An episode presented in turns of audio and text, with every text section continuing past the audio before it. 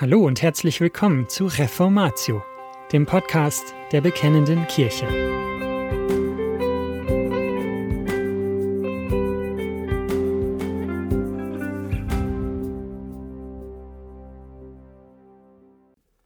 Mit der Bekennenden Kirche Nummer 88 starten wir eine neue Serie. Es soll um Gemeinde und Gemeindegründung gehen. Die Autoren des einführenden Artikels sind Ludwig Rühle und Jochen Klautke.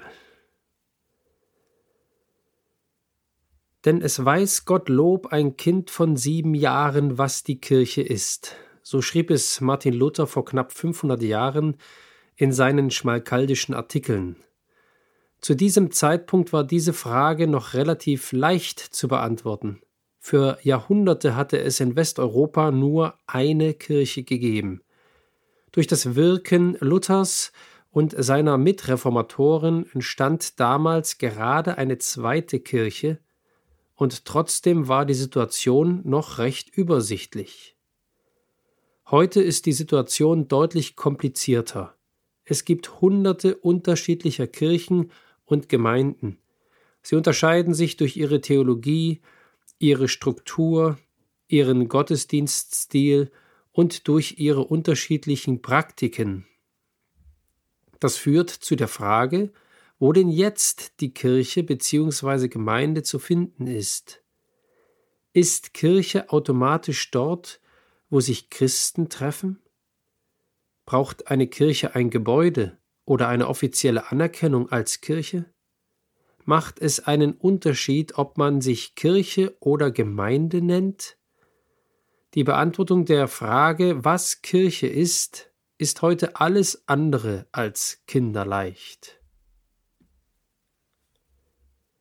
Ecclesia Im Neuen Testament steht für Kirche oder Gemeinde das Wort Ecclesia. Dieses Wort bedeutet die Herausgerufene. Das macht ihr Wesen im Kern aus. Die Kirche bzw. Gemeinde ist eine Gruppe von Menschen, die Gott aus diesem bösen Weltlauf herausgerufen und sie miteinander in eine Gemeinschaft gestellt hat, in der er ihr dient, während sie ihm und den anderen in der Gemeinde dient.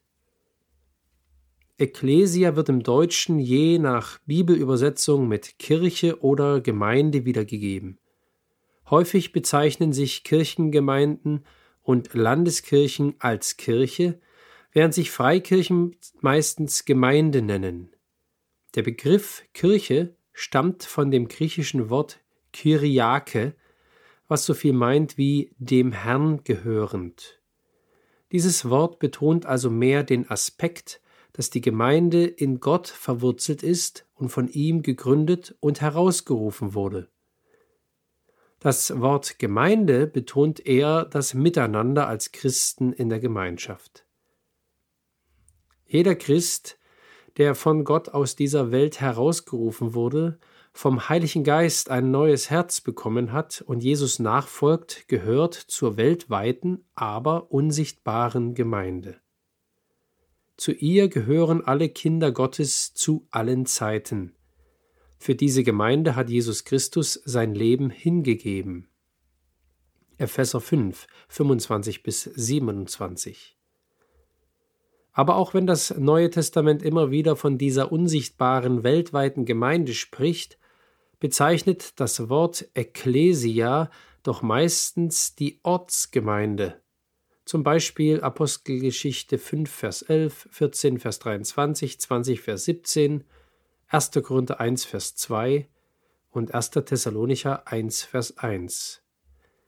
Denn Gott hat es in seiner Weisheit so geplant, dass diese unsichtbare Gemeinschaft in lokalen Gemeinden konkret und sichtbar wird. Was ist eine Ortsgemeinde? Eine Ortsgemeinde ist Organisation und Organismus in einem. So hat es einmal der amerikanische Theologe R. B. Kuiper treffend auf den Punkt gebracht. Das heißt, dass die Gemeinde einerseits eine geordnete Struktur hat und dass andererseits innerhalb dieser Struktur eine lebendige Gemeinschaft existiert. Die Gemeinde ist damit nicht eine Struktur, Organisation ohne Gemeinschaft, aber auch keine Gemeinschaft, Organismus ohne Struktur. Fehlentwicklungen gibt es in die eine oder in die andere Richtung. Auf der einen Seite sind viele der traditionellen Kirchen als Strukturen erstarrt. Sie haben schöne Gebäude, eine klare Hierarchie, recht viel Geld, gut bezahlte Geistliche, aber das geistliche Leben ist an vielen Orten nahezu vollständig zum Erliegen gekommen. Auf der anderen Seite gibt es viele Christen, die sich in Hauskreisen treffen und ihren Hauskreis schon für eine Gemeinde oder einen Gemeindeersatz halten. Schließlich sage doch Jesus selbst, wo zwei oder drei in meinem Namen versammelt sind, da bin ich mitten unter ihnen. Matthäus 18, Vers 20. Gegen Hauskreise und private Treffen von Christen ist selbstverständlich nichts einzuwenden, aber ein solches Treffen ist noch keine Gemeinde, wie Gott sie sich vorstellt. Das zeigt uns ein Beispiel aus dem Titusbrief. In Kreta waren Menschen durch Missionare zu Christus gekommen. Sie trafen sich wohl in Hauskreisen. Aus diesem Grund gibt Paulus dem Titus den Auftrag, diesen Gruppen eine Struktur zu geben. Ich habe dich zu dem Zweck in Kreta zurückgelassen, damit du das, was noch mangelt, in Ordnung bringst und in jeder Stadt Älteste einsetzt, so wie ich dir die Anweisung gegeben habe. Titus 1, Vers 5 Eine Gemeinde braucht kein eigenes Gebäude aber sie benötigt eine Struktur. Es muss klar sein, wer dazugehört und wer diese Gemeinde leitet. Gleichzeitig muss diese Struktur natürlich mit Leben gefüllt sein. Eine Organisation ohne geistliches Leben ist tot. Zielsetzung dieser Serie Mit diesem Artikel wollen wir eine Serie beginnen, in der wir anhand der Bibel aufzeigen, was Gemeinde als Organisation und Organismus ist. Dabei geht es um Fragen wie Was ist Gottes Plan für die Gemeinde? Was hat er in seinem Wort für sie angeordnet?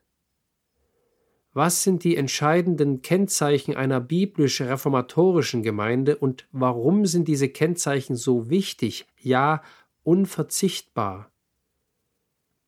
Warum geht es nicht nur darum, ob Gemeinde funktioniert und ob sie Menschen anzieht? Aber es soll nicht nur um eine dogmatische Unterweisung zu dieser Thematik gehen. Wir wollen nicht nur ihr Wissen, sondern vor allem ihre Freude und ihre Liebe zur Gemeinde Jesu neu entfachen und vertiefen. Wie viele wurden von ihrer Gemeinde enttäuscht? Wie viele vernachlässigen die Gemeinde und sehen keinen größeren Sinn oder Mehrwert durch verbindliche Zugehörigkeit zu einer Ortsgemeinde, zu Unterordnung unter die Gemeindeleitung und zu dem Dienst an den Gemeindegliedern? Ohne Gemeinde geht es nicht. Paulus macht es in 1. Korinther 12 bis 14 unmissverständlich deutlich, jeder Christ benötigt Gemeinde. Denn als Christen sind wir füreinander verantwortlich und voneinander abhängig. Vielleicht sind wir in unserer Liebe zur Gemeinde unterkühlt oder wir sehen nicht ihre Notwendigkeit für uns, weil wir nicht vor Augen haben, was Gemeinde ist und was sie für Gott bedeutet. Im Hebräerbrief lesen wir im zehnten Kapitel da wir nun, ihr Brüder, Kraft des Blutes Jesu Freimütigkeit haben zum Eingang in das Heiligtum, den er uns eingeweiht hat als neuen und lebendigen Weg durch den Vorhang hindurch, das heißt durch sein Fleisch. Und da wir einen großen Priester über das Haus Gottes haben, so lasst uns hinzutreten mit wahrhaftigem Herzen, in völliger Gewissheit des Glaubens, durch Besprengung der Herzen, los vom bösen Gewissen und am Leib gewaschen mit reinem Wasser. Lasst uns festhalten am Bekenntnis der Hoffnung, ohne zu wanken, denn er ist treu, der die Verheißung gegeben hat, und lasst uns aufeinander acht haben, damit wir uns gegenseitig anspornen zur Liebe und zu guten Werken. Welche Privilegien haben wir durch Christus empfangen? Wir dürfen hinzutreten in das Heiligtum und das mit Heilsgewissheit und Freimütigkeit vor Gott. Wir dürfen fest im Bekenntnis, im Glauben, in der Hoffnung auf die ewige Herrlichkeit sein und in hingebungsvoller Liebe mit unseren Glaubensgeschwistern verbunden sein. Und wie geschieht das praktisch?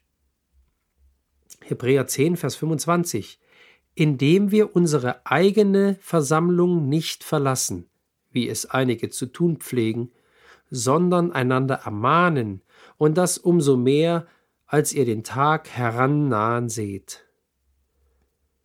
Der Tag, der herannaht, ist der Tag der Wiederkunft Jesu. Dafür sind wir bereit, wenn wir schon hier enge Gemeinschaft mit ihm haben. Und wo haben wir diese Gemeinschaft? Im Leib Christi, in der Gemeinde, in der Wohnung Gottes, in seinem Haus. Und beachten wir, wie die Gemeinschaft und der Gottesdienst der Gemeinde in Hebräer 12 beschrieben wird, welch großartiges Szenario uns Gott vor Augen stellt. Ihr seid gekommen zu dem Berg Zion und zu der Stadt des lebendigen Gottes, dem himmlischen Jerusalem, und zu Zehntausenden von Engeln, zu der Festversammlung und zu der Gemeinde der Erstgeborenen, die im Himmel angeschrieben sind, und zu Gott dem Richter über alle, und zu den Geistern der vollendeten Gerechten, und zu Jesus dem Mittler des neuen Bundes, und zu dem Blut der Besprengung, das Besseres redet als das Blut Abels. In der Gemeinde im Leib Christi, in der Wohnung Gottes, kommen wir nicht nur mit einigen Christen an irgendeinem Ort zusammen, sondern wir haben Teil am himmlischen Gottesdienst und sind mit dem Volk Gottes aller Orte und aller Zeiten, ja sogar mit den Engeln verbunden. In unseren Zusammenkünften kommen wir zu Jesus selbst, der Quelle all unserer Hoffnung, Kraft, Liebe, unseres Glaubens und unserer Vergebung. R. Kent Hughes schreibt mit Recht zu diesen Versen, wenn das nicht zu einer Quelle der Dankbarkeit in unserem Herzen wird und die Sehnsucht nach Gemeinschaft mit der sichtbaren Gemeinde hervorruft, wird nichts anderes dazu in der Lage sein. Gemeindegründung und Gemeindestärkung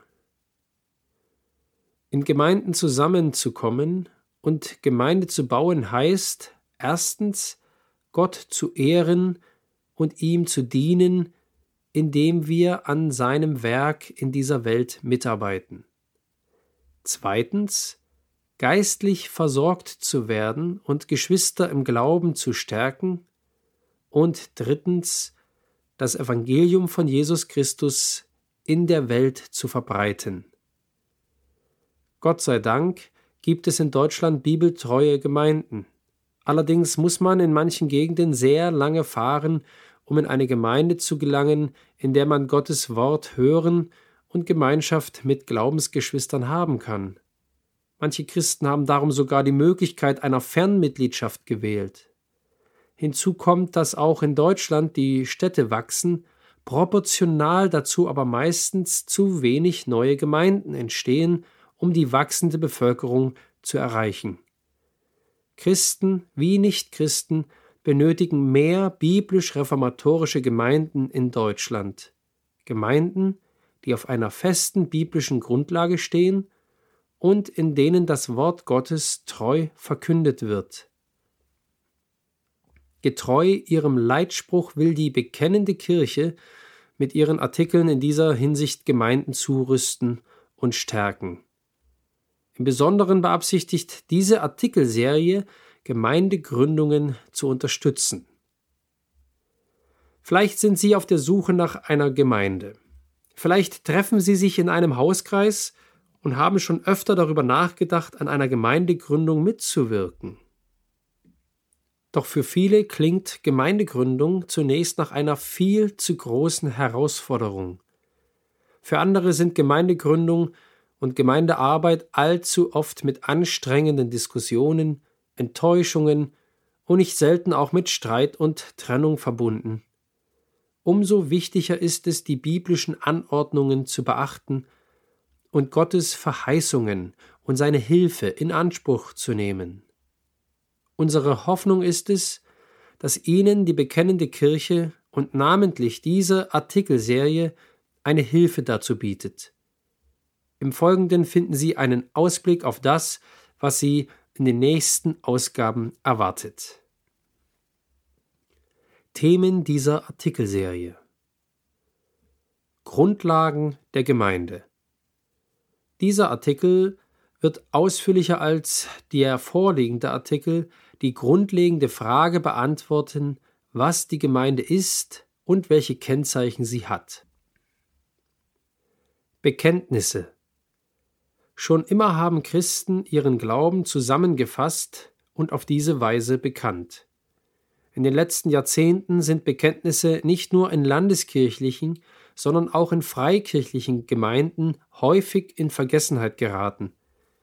In diesem Artikel soll es darum gehen, warum Bekenntnisse für die Gemeinde unverzichtbar sind. Gemeindeordnung In jeder Gemeinde tauchen viele praktische Herausforderungen auf. Von der Frage, wer Gemeindeleiter sein soll, bis zur richtigen Durchführung der Gemeindezucht. Dafür benötigt jede Gemeinde eine gut durchdachte und biblisch begründete Gemeindeordnung rechtliche und finanzielle Rahmenbedingungen. Spätestens, wenn eine Gemeinde die Absicht hat, Räumlichkeiten zu mieten oder jemanden anzustellen, stellt sich nicht nur die Frage nach der Finanzierung, sondern auch die Frage nach einer rechtlichen Struktur.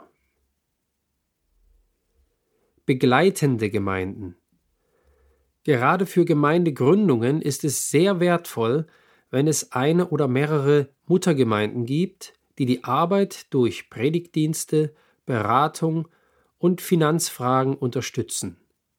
Aber auch für etablierte Gemeinden ist es gut, in einem Gemeindeverband eingegliedert zu sein, um sich als Gemeinden gegenseitig zu ermutigen, auszurichten und zu unterstützen. Gemeindeleitung Sowohl im Alten als auch im Neuen Testament setzt Gott Männer ein, denen er den Auftrag gibt, die Gemeinde als Hirten zu leiten. In diesem Artikel soll es darum gehen, welche Kriterien Älteste und Pastoren zu erfüllen haben und was ihre Aufgaben sind. Gemeindemitgliedschaft Viele Christen fragen sich heute, warum es überhaupt nötig ist, sich einer Gemeinde verbindlich anzuschließen. Auch wenn das Neue Testament nirgends das Wort Mitglied oder Mitgliedschaft verwendet, lehrt es doch, dass verbindliche Zugehörigkeit nicht nur geboten, sondern auch sinnvoll ist, und zwar sowohl für die Gemeinde als auch für den Einzelnen.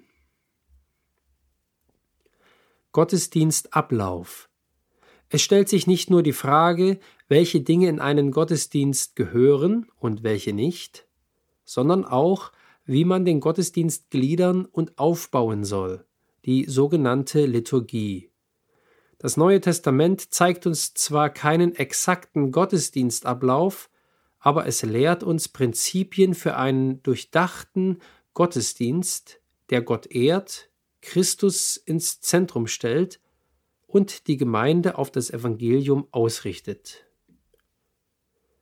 Musik eine der schönsten und zentralen Wege, um Gott zu loben, ist das gemeinsame Singen im Gottesdienst. Oft ist es ein umstrittenes Thema in Gemeinden. Hier geht es darum zu überlegen, welche biblischen Prinzipien beim Singen in der Gemeinde gelten. Was ist das Ziel des gemeinsamen Gesangs und welche Kriterien gelten für die Auswahl der Lieder und der musikalischen Begleitung? Gruppen und Kreise Bibelstunde, Jungschar, Hauskreis, Jugendkreis.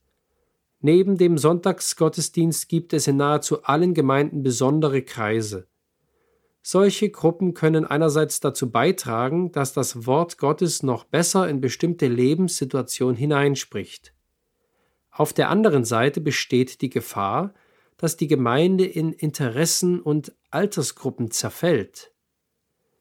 In diesem Artikel wird es darum gehen, wie die Arbeit mit verschiedenen Gruppen aussehen kann, damit Christus in den Gemeindegliedern Gestalt gewinnt und die Einheit der Gemeinde darunter nicht leidet. Gemeinsames Leben in der Gemeinde. Im Neuen Testament werden wir immer wieder dazu aufgerufen, uns in der Gemeinde gegenseitig zu dienen, zu lehren, zu ermutigen und zu ermahnen. Gerade dazu hat uns der Heilige Geist mit Gaben beschenkt. Praktisch heißt das, dass jedes Gemeindemitglied verantwortlich ist, andere in der Gemeinde in ihrem geistlichen Wachstum zu begleiten und zu unterstützen. Die Frau des Pastors. Sie steht besonders unter Beobachtung, hat viel zu tun und ihre Arbeit wird dazu oft wenig geschätzt. Mit einem Pastor oder einem Ältesten verheiratet zu sein, bringt eigene Herausforderungen mit sich, um die es in diesem Artikel gehen soll. Evangelisation und Mission Eine Gemeinde hat immer auch die Aufgabe, Menschen außerhalb der Gemeinde das Evangelium zu verkündigen, damit auch sie Jesus Christus kennenlernen und gerettet werden. Geschieht das im eigenen Umfeld, bezeichnet man das meistens als Evangelisation, Geschieht das in anderen Regionen der Erde, spricht man von Mission. Geburtswehen einer Gemeinde. Gemeindegründungen und kleine Gemeinden sind oft mit denselben Arten von Problemen konfrontiert. Solche Schwierigkeiten können schnell entmutigen. Von daher ist es wichtig, die möglichen Herausforderungen zu kennen und richtig darauf zu reagieren. Gemeindegründung konkret. Ein gutes Bekenntnis, eine durchdachte Gemeindeordnung und ein geistlich stabiles Kernteam sind entscheidend für eine Gemeindegründung. Irgendwann geht es dann aber konkret los. Welche Dinge müssen dabei beachtet und organisiert werden? Als Pastoren zweier kleiner und noch recht junger Gemeinden kennen und erleben wir jede Woche die Herausforderungen, in einer gefallenen Welt als Sünder mit anderen Sündern Gemeinde zu bauen. Und trotzdem sind wir immer wieder von der großartigen Perspektive ergriffen, die uns Gott in seinem Wort von seiner Gemeinde schenkt. Diese Perspektive ermutigt uns immer wieder, im Dienst weiterzugehen und die Gemeinde Christi zu lieben, die für unsere Augen oft so runzlig und fleckig aussieht, die aber in Gottes Augen durch das Blut Christi heilig und wunderschön ist. Es ist unser Gebet, dass diese Serie auch Ihnen diese großartige Perspektive eröffnet und Sie ermutigt, die Gemeinde des lebendigen Gottes von Herzen zu lieben. Und das war's schon wieder mit dieser Folge von Reformatio. Wenn Sie selbst eine Frage an uns haben, laden wir Sie herzlich dazu ein, uns diese zu schicken. Besuchen Sie uns unter www.bekennende-kirche.de/fragen und nutzen Sie das dortige Formular. Wir werden Ihnen darauf antworten und, so Gott will, Ihre Fragen klären. Außerdem können Sie auf der Seite der Bekennenden Kirche wie gewohnt die Beiträge aus der BK lesen, die Zeitschrift abonnieren und unsere Arbeit mit einer Spende unterstützen. Alle Links finden Sie auch in der Beschreibung dieser Folge des Podcasts. Wir bedanken uns fürs Zuhören, wünschen Ihnen Gottes Segen und sagen Tschüss. Bis zum nächsten Mal.